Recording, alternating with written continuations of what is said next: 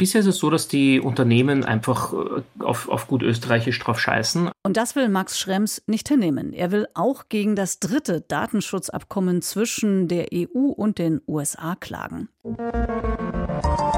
Deutschlandfunk Kultur Breitband mit Vera Linz und Jenny Gensmer. Und neben dem Datenschutz geht es um die Frage, warum das Posten von Inhalten in sozialen Netzwerken als unmännlich empfunden wird und was das aussagt über unsere Social-Media-Gesellschaft. Und wir reden über ein neues Erdzeitalter. Breitband Topic. Das Anthropozän. Dieser Begriff beschreibt ein neues Zeitalter in der Geschichte der Erde.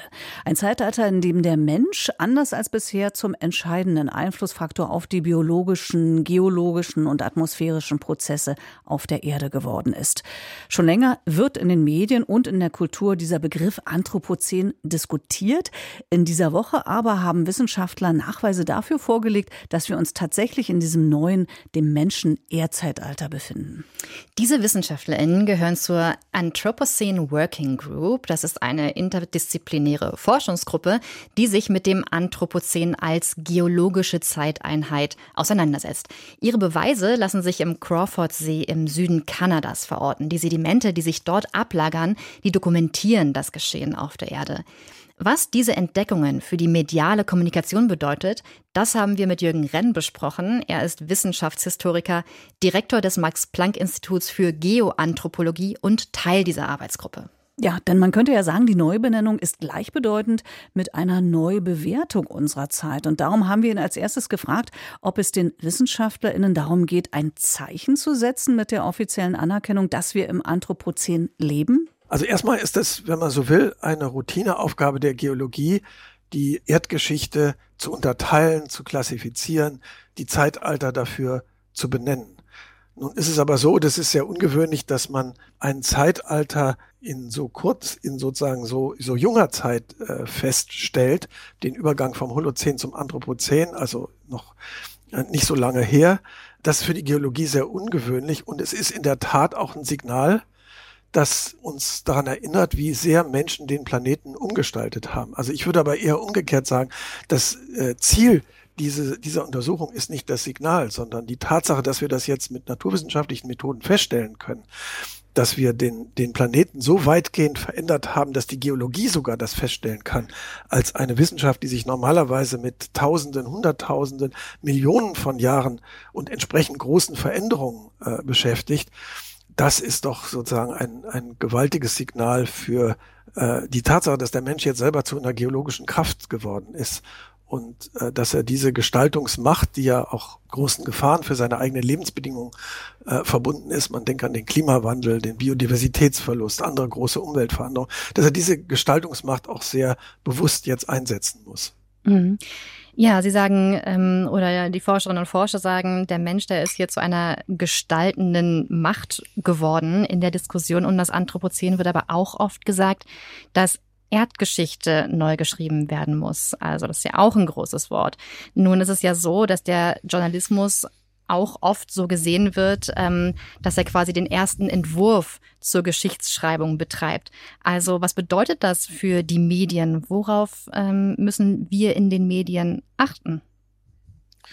Also zum einen, das ist richtig, was Sie sagen, äh, es geht um Erdgeschichte, aber wenn man noch genauer überlegt, dann geht es um eine Verknüpfung, eine Verschränkung von Erdgeschichte und Menschengeschichte. Wir nutzen fossile Brennstoffe, da wandeln wir sozusagen geologische Zeit in historische Zeit um. Und jetzt haben wir aber unsererseits mit unseren historischen Aktivitäten auch geologische Spuren hinterlassen. Also Erdgeschichte und Menschheitsgeschichte sind gar nicht mehr so einfach trennbar. Und ich glaube, das eröffnet auch schon eine neue Perspektive auf die Welt, in die, der wir leben. Und äh, das Anthropozän tut es aber noch in anderer Hinsicht, äh, weil es ja Natur und Kultur in einer Weise verknüpft, wie das auch sonst in der Erdgeschichte äh, vorher nicht passiert ist und es es wirft ein, ein Licht auf die Zusammenhänge, auf die komplexen Zusammenhänge der Wechselwirkung zwischen Menschen und ihrer natürlichen Umgebung. Klimawandel, wie gesagt, äh, die Biosphäre, äh, die großen Sedimente, die Menschen äh, bewegen, die Landnutzung, die ein, ein Drittel der Landfläche ist inzwischen von Menschen genutzt und verändert. Also das und, und die Gletscher schmelzen und die Kryosphäre, also die Eissphäre verändert sich radikal. Also die, die Veränderungen sind mit einem Wort umfassend und der Planet ist so stark von Menschen umgestaltet worden, dass sich sozusagen die Grenzlinie zwischen Natur und Kultur da auch ein Stück weit verliert. Und das eröffnet, glaube ich, auch für unsere Selbstwahrnehmung und auch für die Wahrnehmung der Medien auf menschliche Gesellschaft wirklich neue Perspektiven. Also wir haben einfach Grenzen eingerissen und wir müssen jetzt auf Zusammenhänge achten, die wir so vorher schön säuberlich voneinander separiert haben. Und jetzt sehen wir, wie gewaltig diese Veränderungen sind und wie sehr alles mit allem zusammenhängt. Und darin müssen wir uns erstmal zurechtfinden. Nicht alles, was wissenschaftlich aufregend ist, landet in der medialen oder der öffentlichen Debatte. Einiges haben Sie ja jetzt schon genannt, was wir auch wissen. Aber was erhoffen Sie sich noch, was in den Medien stärker dargestellt wird. Ja, ich glaube, es sind genau diese Zusammenhänge zwischen den verschiedenen Veränderungen. Klar, der Klimawandel findet zu Recht unsere große Aufmerksamkeit, ebenso wie der Verlust an Biodiversität. Äh, man redet vom sechsten großen Massenaussterben. Aber wir sehen jetzt, dass äh, Anthropozän lenkt unsere Aufmerksamkeit auch auf die Zusammenhänge. Auch die Ausbreitung von Pandemien, wir haben es ja gerade mit Corona erlebt, das hat rapide zugenommen. Das hat auch etwas mit der äh, Umgestaltung von äh, Flächen zu tun, von der Art, wie wir Landwirtschaft betreiben, äh, für das Fehlen von, von Lebensräumen, für Wildtiere. Alle diese Dinge hängen äh, eng miteinander zusammen und deswegen glaube ich, dass äh, das Anthropozän uns da auch ein neues Verständnis für diese Zusammenhänge ermöglicht. Also mit diesem einen Wort Anthropozän äh, erfasst man eben schlagartig, dass wir in einer neuen Zeit leben, in der Menschen für ihre gesamte Umwelt Verantwortung übernommen haben als globale Menschheit, äh, obwohl die Machtverhältnisse natürlich in dieser Menschheit sehr ungleichförmig verteilt sind und industrialisierte Länder sehr viel mehr zu dieser Veränderung beigetragen haben als die Länder des globalen Südens. Also da kommt man sofort auf die Gerechtigkeitsfragen. Aber insgesamt müssen wir als Menschheit sehen, wie wir mit diesem neuen Zeitalter zurechtkommen der Blick auf die Mitte des 20. Jahrhunderts ist eben auch der Blick auf eine Zeit von großem wirtschaftlichen Aufschwung, von rapiden, manche sagen exponentiellen Veränderungen.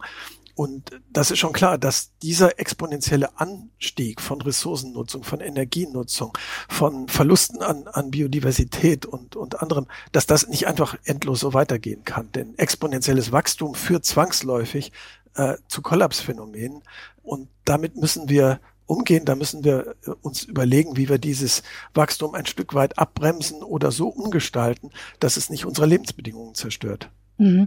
Ja, jetzt haben Sie gerade die Grenzen des Wachstums ähm, angesprochen. Und natürlich, das war auch das Schlagwort vom Club of Rome in den 70er Jahren. Und mittlerweile haben wir aber eine immer mehr mediatisierte Welt. Wir haben die ähm, immer ähm, verbreiteter werdenden Massenmedien. Eigentlich sind wir immer besser informiert und müssten das auch alles wissen. Und natürlich reden wir auch über den Klimawandel, was Sie gerade gesagt haben. Wir wissen von dem Verlust an Klimadiversität. Warum hoffen Sie trotzdem jetzt als Wissenschaftshistoriker, ähm, dass diese neue Information, dieses neue Schlagwort des Anthropozän einen bleibenden, einen richtigen, einen echten Eindruck hinterlässt?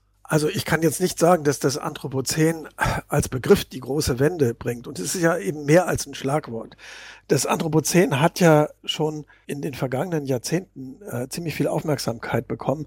Paul Krutzen, der Chemie-Nobelpreisträger vom Max-Planck-Institut für Chemie, hat 2000 äh, in einer spontanen Rede gesagt, wir leben nicht mehr im Holozän, sondern im Anthropozän, weil ihm diese Umweltveränderungen so deutlich vor Augen äh, standen. Und seitdem hat das, äh, ist, ist das sehr populär geworden. Es hat viele Veröffentlichungen, viele Diskussionen auch in den Medien darüber gegeben. Also das Anthropozän ist in dieser Weise schon als Konzept wirksam geworden, muss man sagen. Aber was jetzt passiert ist, das ist nochmal wichtig, weil es jetzt in geologischer Evidenz verankert wird. Das ist jetzt wirklich also ich sag mal, es ist wie so eine Diagnose, ja. Man geht zum, man geht zum Check-up und dann kriegt man seine Blutwerte und das ist dann was Objektives und jetzt muss man sich damit auseinandersetzen, was das nun bedeutet. Das ist jetzt nicht mehr nur ein Eindruck, sondern das sind harte Fakten.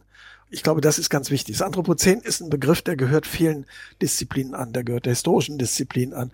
Der gehört der Erdsystemwissenschaft an, äh, der Umweltforschung. Aber jetzt gehört er eben auch der Geologie an. Und das ist sozusagen eine Disziplin, die äh, ja, rock solid evidence, sage ich manchmal, also mit ganz felsenfesten äh, Dingen umgeht. Und dass es diese Dimension erreicht hat, das ist zugleich eine, eine Absicherung dieses Begriffs, aber es ist auch, äh, es ist auch erschreckend, wenn man sieht, wie manifest äh, diese Veränderung geworden ist, dass es sich geologisch nachweisen lässt. Ja, und ein neues Erdzeitalter zu benennen, das ist ja tatsächlich etwas für die Ewigkeit, so klingt es zumindest. Also man könnte äh, die These aufstellen, dass das Anthropozän wohl erst vorbei sein wird, wenn der Mensch den Planeten Erde nicht mehr beeinflusst, was auf dessen Abwesenheit schließen lassen könnte. Ähm, was für eine Headline erwarten Sie von uns Medien? Sowas wie, die Menschheit hat ihr letztes Zeitalter begonnen oder die Menschheit tritt in ihr letztes Zeitalter? Nein, eher, die Menschheit hat Verantwortung für diesen Planeten übernommen. Und zwar in der Tat unwiderruflich und auf lange Zeit. Das ist der Punkt.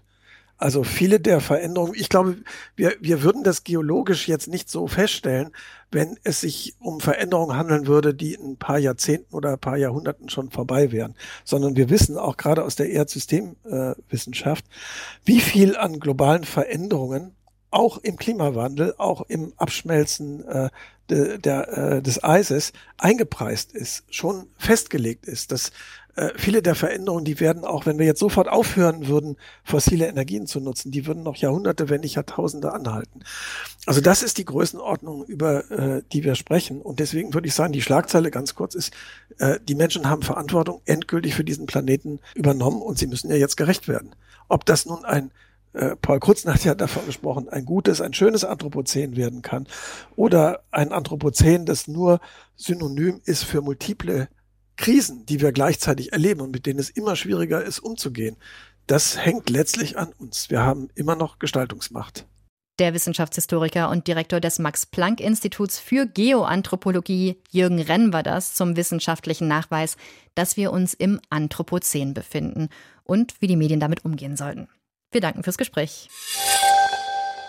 Gender Marketing. Das ist eine Werbestrategie, die davon ausgeht, dass unterschiedliche Geschlechter unterschiedliche Bedürfnisse haben, was auch sinnvoll sein kann, häufig aber eher Stereotype reproduziert. Wenn wir an die blauen Hosen für Jungs und die rosa Kleider für Mädchen denken zum Beispiel. Oft ist die Ansprache aber deutlich subtiler. Studien haben zum Beispiel gezeigt, dass Männer ungern Coca-Cola Light kaufen, weil das Diätprodukt vermeintlich äh, mit Weiblichkeit assoziiert wird wird Coca-Cola, so sagen Wissenschaftlerinnen, habe daraufhin mit Coke Zero geantwortet, ein Produkt, das gezielt Männer ansprechen soll. Ja, WissenschaftlerInnen, die sich mit dem Konsumverhalten in unserer Gesellschaft beschäftigt haben, sind nun auf einen weiteren Gender-Stereotyp gestoßen. Im European Journal of Marketing haben sie Studienergebnisse veröffentlicht, die zeigen, häufiges Posten auf Social Media gelte als feminin. Studienteilnehmenden wurden Profile von Männern mit unterschiedlichem Alter, Bildung und Einkommen vorgestellt. In dem Moment, in dem die Information hinzukam, postet viel auf Social Media, wurde die Person als weniger männlich äh, beschrieben und wahrgenommen als ohne diese Information.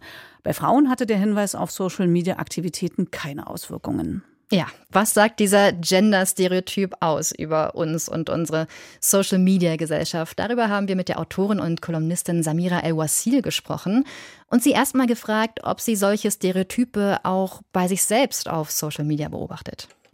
Ich habe nicht konkret diesen Gedanken gedacht. Also da war ich auch sehr verwundert eigentlich, um ehrlich zu sein, über das Studienergebnis. Aber vor zwei Jahren ging so eine mystische Liste durch die sozialen Medien. Ähm, der Legende nach stammte diese Liste von einer Studentin, die aufgeschrieben haben soll, was sie selbst als unmännlich empfindet. Und da standen so Dinge wie Joghurt essen oder Regenschirm benutzen oder Rucksack tragen oder Allergien haben. Und man hat sich online einen Spaß daraus gemacht, diese Liste mit seinem eigenen Lebensstil abzugleichen. Und alle haben dann festgestellt, okay, nach dieser Liste ist keiner männlich, weil jeder zweite Allergien hat oder äh, gerne einen Strohhalm benutzt. Aber ich habe zu dem Zeitpunkt dann doch darüber nachgedacht, was es bedeutet zu definieren, dass es typisch stereotypisierte männliche und weibliche Handlungen und Tätigkeiten gibt. Und ich glaube, ab dann kam ich ins Denken, dass wir nach wie vor die Vorstellung haben, dass man am Geschlecht scheitern kann durch richtiges und falsches Verhalten. Und dazu passt dann die Umfrage wiederum. Also was ja die Verbraucherinnenforschung zeigt und auch das Beispiel, ähm, was wir in der Anmoderation schon genannt haben, Coke Light und Coke Zero, ist, dass offenbar immer noch sehr viele in diesem Fall jetzt Männer, die Angst haben, weiblich wahrgenommen zu werden. Und Coca-Cola mhm. hat dann quasi auf diesen Effekt reagiert und gesagt, na gut, wir machen ein weitestgehend gleiches Produkt, aber geben ihm einen anderen Namen, so dass ihr quasi Männer in dieses Dilemma nicht hineinkommt.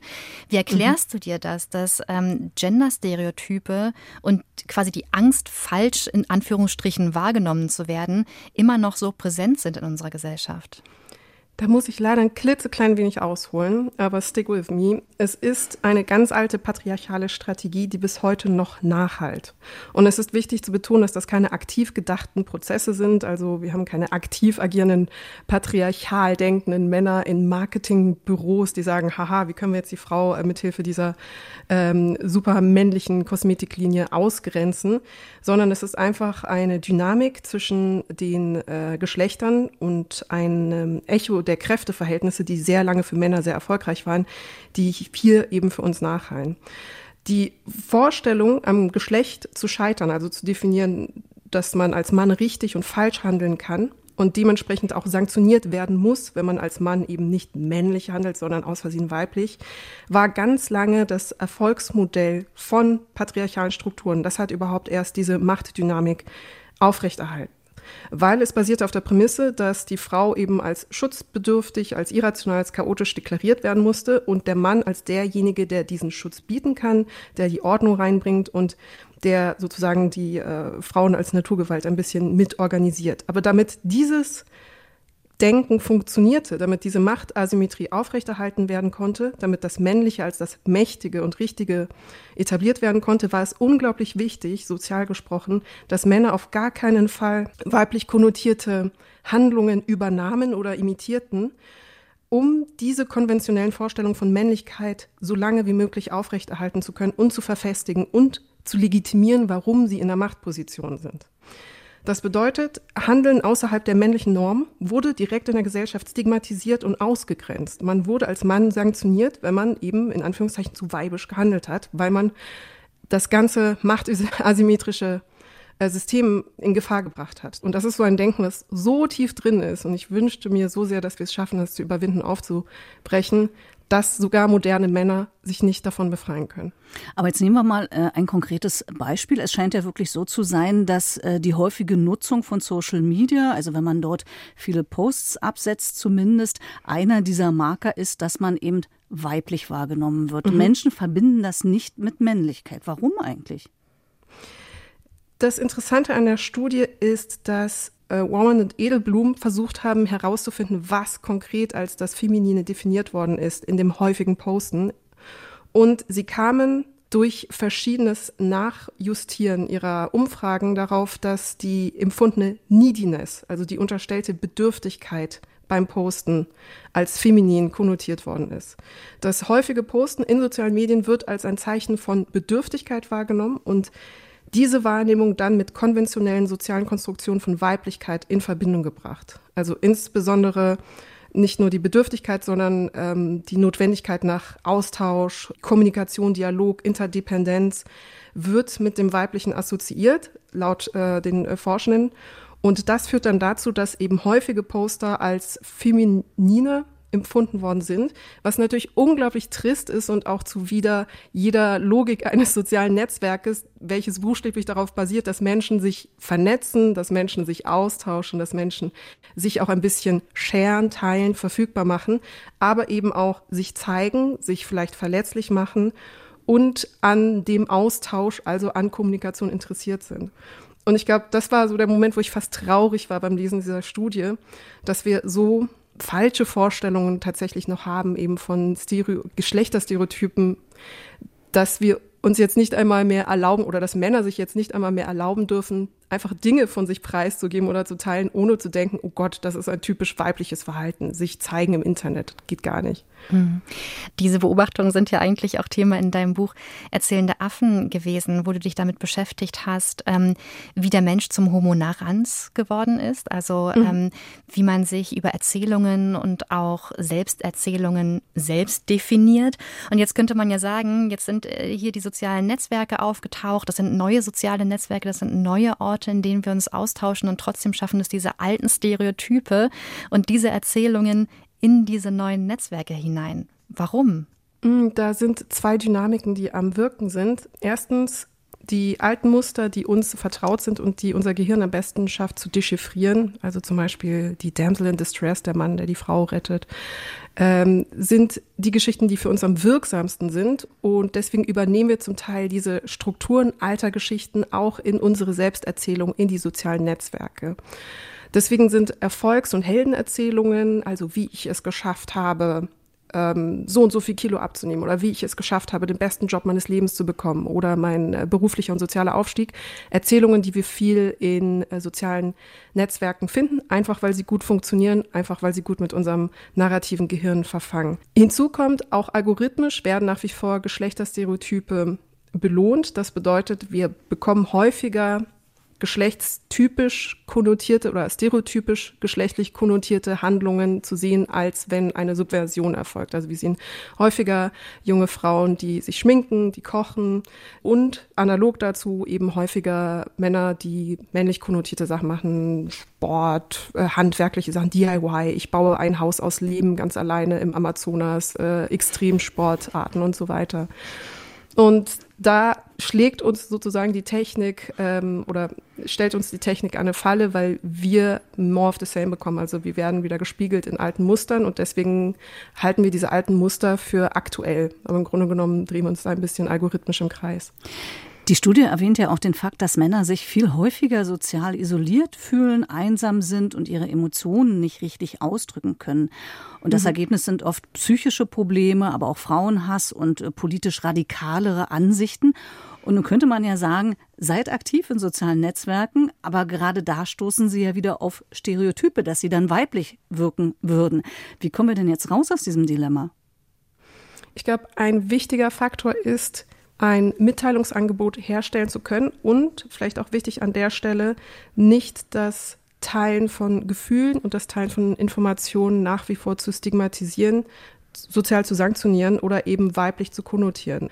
Und letzter Gedanke, wir müssen raus aus dem Denken, insgesamt, das gilt sowohl offline als auch online, dass man am Geschlecht scheitern kann. Man kann am Geschlecht so wenig scheitern, wie ich daran scheitere, brünett zu sein. Ich bin einfach brünett. Ich kann, ich bin keine sehr gute Brünette. Ich bin nicht sehr schlechterin, brünett zu sein. Ich bin es einfach. Und das Befreien vom Denken, dass man sehr gut im Mann sein kann oder sehr schlecht im Frau sein kann oder sehr gut im Frau sein kann und sehr schlecht im Mann sein kann. Wenn wir uns von diesem Gedanken befreien, dann kommen wir auch los von so Vorstellungen wie, nein, ich trinke keine Cola Light, weil das ist irgendwie feminin. Weil es gibt kein Scheitern am Geschlecht und deswegen kann man dann auch Cola Light trinken. Eine Studie hat gezeigt, dass viele mit dem häufigen Posten auf Social Media etwas Feminines oder auch Unmännliches verbinden. Und warum das ein Problem ist, darüber haben wir mit Samira El-Wasil gesprochen. Wir danken für das Gespräch. Ja, Jenny, mich würde interessieren, welche Gedanke hat denn diese Studie, die wir gerade mit Samira besprochen haben, bei dir ausgelöst? Ja, Irritationen, glaube ich, ähm, hauptsächlich weil diese Studie, die hat ja nicht nur gesagt, dass viele posten auf Social Media, das wird als feminin wahrgenommen. Sie haben es ja auch so ein bisschen begründet und einer dieser Gründe soll ja sein, ähm, dass das was mit Bedürftigkeit zu tun hat. Also das, fühlt sich irgendwie, signalisiert irgendwie so Neediness. Und das, das irritiert mich, glaube ich, dass Weiblichkeit immer noch ähm, mit Bedürftigkeit gleichgesetzt wird und damit auch irgendwie mit was Negativem. Und das überstrahlt ja total den Fakt, dass viel auf Social Media posten auch ein Skill ist. Also das muss man ja erstmal können, dass man Leute, ähm, Leuten interessanten Inhalt gibt, die irgendwie bei der Stange hält, eine Community aufbaut und sich um die kümmert. Ja, ich finde erstaunlich, ähm, auch wenn wir es äh, schon lange wissen, wie toxisch doch die sozialen Medien immer wieder und immer noch und wahrscheinlich auch weiterhin sind. Und dass es so ein bisschen Parallelwelten sind, weil ich äh, äh, kenne wirklich viele Männer, also in der analogen Welt, äh, die sehr interessiert daran sind, sich zu kümmern um Familie, um Kinder, um ihre Mitmenschen und die das überhaupt nicht als unmännlich empfinden, sondern als einen ganz mhm. normalen Bestandteil ihres Lebens. Ja, Sharing is Caring, ne? hatte Jochen Dreier, unser Redakteur, bei der Vorbereitung reingeworfen und ja, fände es richtig schön, wenn wir es schaffen, dieses Caring, dieses sich kümmern, ein bisschen zu entgendern, dass es was Positives ist, was wir alle gerne machen. Breitband Besprechung. Wenn es US-Unternehmen wie Facebook oder Amazon mit Kundinnen aus der Europäischen Union zu tun haben, dann gab es da ein wiederkehrendes Problem für sie. Und zwar, wie gehen sie mit den personenbezogenen Daten dieser Menschen um aus der Europäischen Union? Denn in der EU gibt es ja die Datenschutzgrundverordnung, in den USA aber nicht. Das ist seit Jahren ein Ärgernis in den transatlantischen Beziehungen. Und die EU und die USA versuchen auch immer wieder etwas daran zu ändern mit Gesetzen wie dem Safe Harbor Abkommen oder dem Privacy Shield. Die Grundaussage dieser Abkommen lautet, auch in den USA sind die Daten der EuropäerInnen ausreichend geschützt. Aber Datenschutzaktivistinnen wie der österreichische Jurist Max Schrems sehen das anders. Sie sagen, die Datenschutzgrundverordnung, die die Daten der EuropäerInnen schützen soll, die wird in den USA faktisch außer Kraft gesetzt. Denn US-Geheimdienste wie die NSA, die greifen auf diese Daten immer wieder zu. Max Schrems von der NGO Neub hat deshalb vor dem Europäischen Gerichtshof geklagt und zweimal Recht bekommen. Das sogenannte Safe Harbor Abkommen wurde gekippt, das war 2015 und das Privacy Shield Abkommen wurde auch gekippt, das war 2020. Nun hat die EU-Kommission einen neuen sogenannten Angemessenheitsbeschluss erlassen und sie ahnen es, Max Schrems wird wieder klagen. Wir haben mit ihm gesprochen vor der Sendung und als als erstes wollten wir von ihm wissen, wie denn die Praxis der bisherigen Jahre aussieht. Was passiert mit unseren personenbezogenen Daten, wenn wir in US-amerikanischen Netzwerken unterwegs sind? Ähm, bisher ist es so, dass die Unternehmen einfach äh, auf, auf gut österreichisch drauf scheißen. Also es weiß jeder, dass es nicht ähm, legal ist, aber es wird halt einfach gemacht. Die Datenschutzbehörden setzen es praktisch nicht durch, dass diese Datentransfers weiter passieren und, und da gibt es praktisch keine Strafen. Und dementsprechend ist das aktuell so eine Situation, wo eigentlich alle damit gelernt haben, einfach einen illegalen Zustand zu tolerieren. Und bis auf den EuGH dürften da auch alle fröhlich dabei sein. Ja. Ähm, und das ist eigentlich unser Problem aktuell, dass wir höchstgerichtliche Rechtsprechung haben und die Kommission, aber auch die, die Datenschutzbehörden das nicht weiter sozusagen beeindruckt. Ähm, und da haben wir jetzt ein massives demokratiepolitisches oder rechtsstaatliches Problem, wenn einfach Höchstgerichte ignoriert werden. Und das ist die aktuelle Praxis der letzten fast zehn Jahre. Wie genau müssen wir uns das denn vorstellen? Inwiefern droht EU-Bürgerinnen in den USA Überwachung? Das ist ja auch ein Thema, das Sie kritisiert haben. Gibt es da Fälle, die Ihnen immer wieder unterkommen? Ja, das Spannende an der Geheimüberwachung ist, dass sie so geheim ist, dass die Leute selber nicht wissen und dementsprechend auch wenig Betroffene überhaupt eine Ahnung haben davon. Die großen Konzerne äh, machen so Statistiken und da weiß man, dass ähm, teilweise pro Halbjahr so um die 200.000 Accounts ähm, abgerufen werden. Das heißt, auch dann sozusagen die jeweiligen Leute, die mit diesen Accounts kommuniziert haben. Also da kommen wir dann schon in, in Zahlen von Millionen von Leuten, die davon betroffen sind weltweit. Ähm, da ist ein gewisser Grad, wo auch die USA sagen, dass das auch Europa betrifft. Die sagen dann auch, das ist sozusagen für unsere Sicherheit, weil sie sozusagen auch bei uns die Bürger ein bisschen überwachen und uns dann kundtun, falls sie was finden. Ähm, aber zum gewissen Grad geht es da auch einfach um Spionage. Also da geht es auch darum, andere Länder abzuhören, die Entscheidungsträger dort ähm, abzuhören etc. Ähm, und das ist auch in diesen amerikanischen Gesetzen eigentlich eigentlich explizit so drinnen. Also da äh, wird zwar öffentlich dann hauptsächlich auf Terrorismus das Licht, äh, das Licht geworfen, aber gerade in der neuesten Executive Order aus den USA steht zum Beispiel auch drinnen, dass ähm, eben zwecks Klimaschutz oder zwecks Verbreitung von Krankheiten Massenüberwachung passieren darf. Also da geht's sehr, sehr weit und das amerikanische Gesetz sagt, es geht alles, was for the foreign conduct of the United States relevant ist, also alles, was für die internationalen Beziehungen der USA relevant sein könnte, dürfte abgehört werden. Und das Spannende daran ist, dass das sogar nach dem amerikanischen Verständnis verfassungswidrig ist. Also wenn man das äh, zu amerikanischen Bürgern machen würde, dann wäre das genauso wie es in Europa ist, verfassungswidrig. Aber die Amerikaner sagen, naja, unsere Verfassungsrechte gelten nur für die eigenen Bürger und Ausländer haben halt solche Rechte nicht und damit geht's. Mhm.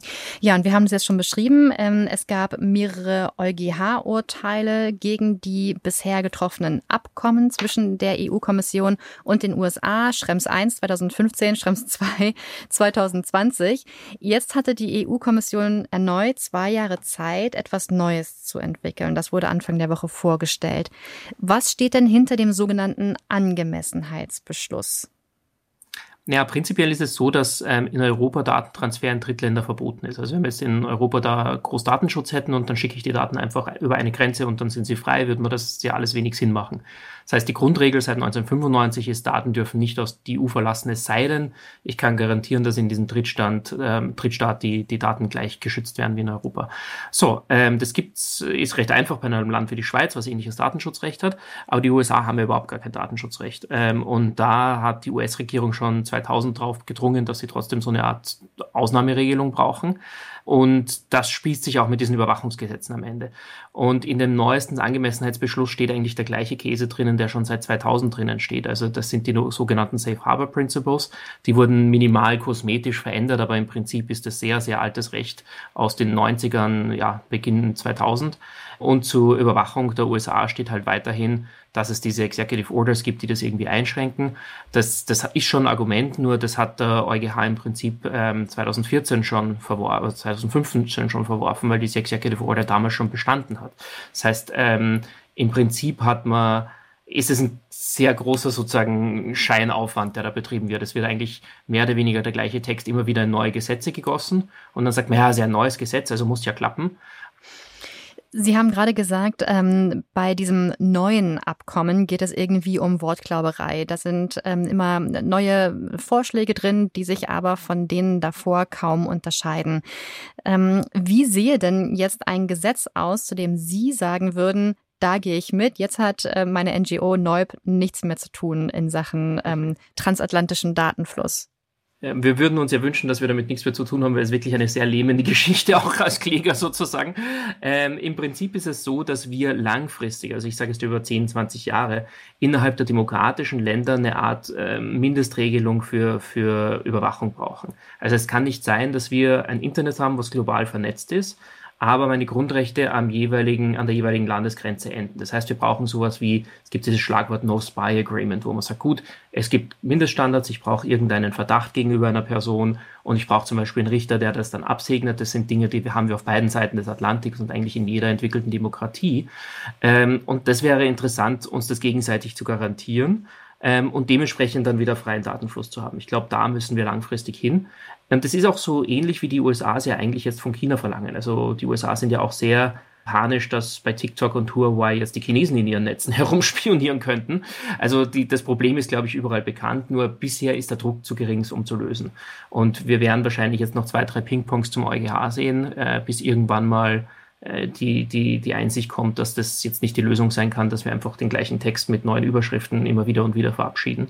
Die realistische Möglichkeit, dass sich da was ändert, ist, dass die großen amerikanischen Unternehmen wirklich ähm, Probleme haben, ihre Produkte in Europa weiter zu verkaufen und auch die Datenschutzbehörden in Europa das ordentlich durchsetzen, dann wird wahrscheinlich aus wirtschaftlichem Interesse heraus auf einmal doch ein, doch ein Druck in den USA entstehen, auch Ausländern sozusagen Rechte zu geben, weil viele von den amerikanischen Unternehmen probieren halt die Daten inzwischen einfach in Europa zu behalten. Da gibt es auch Issues, aber das könnte eine, eine Zwischenlösung sein. Langfristig wäre es natürlich intelligent und sinnvoll, dass wir ein globalisiertes, verbundenes Netzwerk haben, zumindest innerhalb der demokratischen Länder. Aber da braucht man noch einiges hin.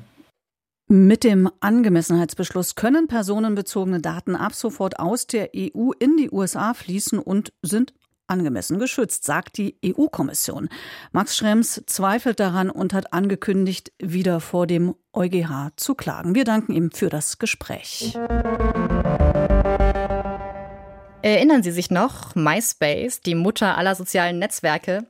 MySpace war die größte und wohl auch die erste Social-Media-Plattform der Welt. Heute ist sie fast in Vergessenheit geraten. Dabei hat MySpace Geschichte geschrieben. Vor 20 Jahren ging die Plattform an den Start und danach war nichts mehr wie vorher. Zum Beispiel bei der Musikindustrie. Für sie war MySpace eine Chance, aber auch eine Herausforderung. Und wer nicht als Musikerin auf der Plattform unterwegs war, der konnte sich als User schon damals vieles äh, antun und vieles erproben, was uns heute ganz normal erscheint. Ein digitales Ich erschaffen, eine Community finden, Trollen oder Trollen ausgesetzt sein. Die Mechanismen des Plattformkapitalismus galten nämlich auch schon da. Unsere Autorin Laura Aha erinnert an MySpace und zwar aus musikalischer Perspektive. Hier kommt Teil 1 einer fünfteiligen Serie. MySpace war für mich persönlich das erste soziale Netzwerk, das es mir ermöglicht hat, Verbindungen auch außerhalb meines eigenen Bekanntenkreises aufzubauen und eben ganz neue Leute auch von ganz neuen Orten kennenzulernen. Ich konnte da Gleichgesinnte und vor allem auch neue Musik entdecken. MySpace war halt so die Go-To-Plattform am Anfang für Bands. Das war irgendwie ganz neu und ich habe mich da schon immer für interessiert. Wie kann man sich mit Fans connecten? Wie kann man natürlich auch bekannter werden mit seiner Band? Die Musik, glaube ich, hat MySpace nicht verändert, aber MySpace war so das erste Sign of Things to Come. Wir schreiben das Jahr 2003. Im Irak hat gerade der dritte Golfkrieg begonnen. In Deutschland ächzen die Menschen unter einer extremen Hitzewelle, dem sogenannten Jahrhundertsommer. Dieser Sommer ist ein Rekordsommer. Hitzerekorde, Niedrigwasserrekorde. Es war schon wirklich ein Jahrhundertsommer. Popkulturell ist es die große Zeit der Castingshows. We have a dream. Music is our life. Hinter den Kulissen der glitzernden Popindustrie sieht die Sache damals aber eher weniger traumhaft und glamourös aus. Da war eine Mörderkrisenstimmung in der Major-Musikindustrie. 2003, 2004 und 2005 konntest du die blanke Panik in den Augen der Executives und Manager sehen. Das ist Christoph Ellinghaus. Er ist Chef von City Slang, einem der ältesten Indie-Labels Deutschlands. Und wenn er an die frühen Nullerjahre zurückdenkt, dann fallen ihm direkt drei Begriffe ein. BitTorrent, Pirate Bay und Napster. Das Internet wurde schneller und die CD-Brenner zogen in die Haushalte ein. Der selbstgebrannte Partymix war bald völlig normal. Die Musikindustrie wusste darauf erstmal nur eine Antwort. Raubkopierer werden mit bis zu fünf Jahren Freiheitsentzug bestraft. Sie wussten auch erstmal gar nicht, wie sie darauf reagieren sollten. Und ich glaube, sie wissen es bis heute nicht. CD-Verkäufe brachen auch wirklich ein. Das war der erste fette Einbruch und die Leute rauften sich die Haare. Metallica verklagen Napster damals sogar. Mit Erfolg. Das berühmteste File-Sharing-Portal muss 2001 abgeschaltet werden. Die Veränderungen, die mit dem Internet auf die Musikindustrie zurollen, lassen sich jedoch nicht mehr halten. Aus Industrieperspektive ist File-Sharing eine absolute Katastrophe. Für Musikfans dagegen fast zu schön, um wahr zu sein. Trotzdem darf man sich Napster nicht so nutzerinnenfreundlich vorstellen, wie das heute bei Streamingdiensten ist. Tracks vorhören geht damals nicht. Wenn man Pech hat, hat man 45 Minuten auf eine runtergepitchte Instrumentalversion von I'm Like a Bird gewartet. Na toll. Aber dann kommt MySpace.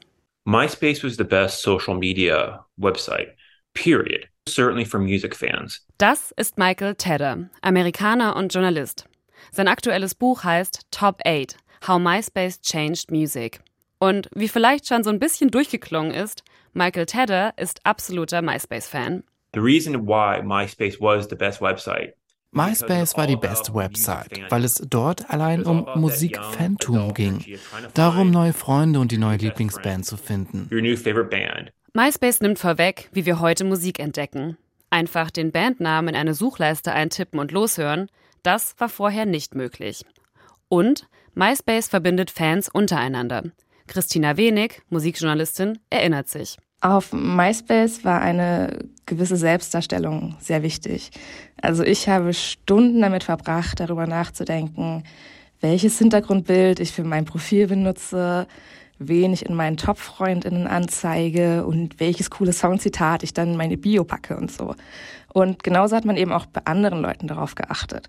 Es war vielleicht ein bisschen wie Tinder für jugendliche Musikfans. Also man guckt so, ah, der oder die hat My Chemical Romance auf ihrem Profil. Cool, dann sollten wir auf jeden Fall Freunde werden oder so.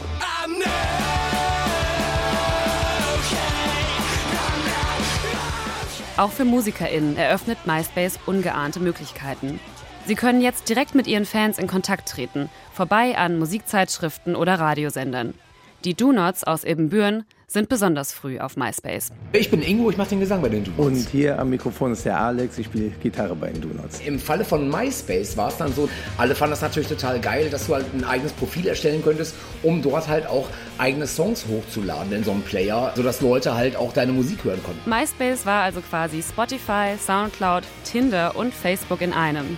Und das zu einer Zeit, als es im Internet noch Ideale gab und der Kapitalismus noch nicht alles unterwandert hatte. Aber wenn MySpace so toll war, gerade für MusikerInnen, warum ist das Netzwerk dann untergegangen? Welche Lektionen haben MusikerInnen und Plattformen mitgenommen? Und wie hat MySpace unseren Musikkonsum bis heute verändert?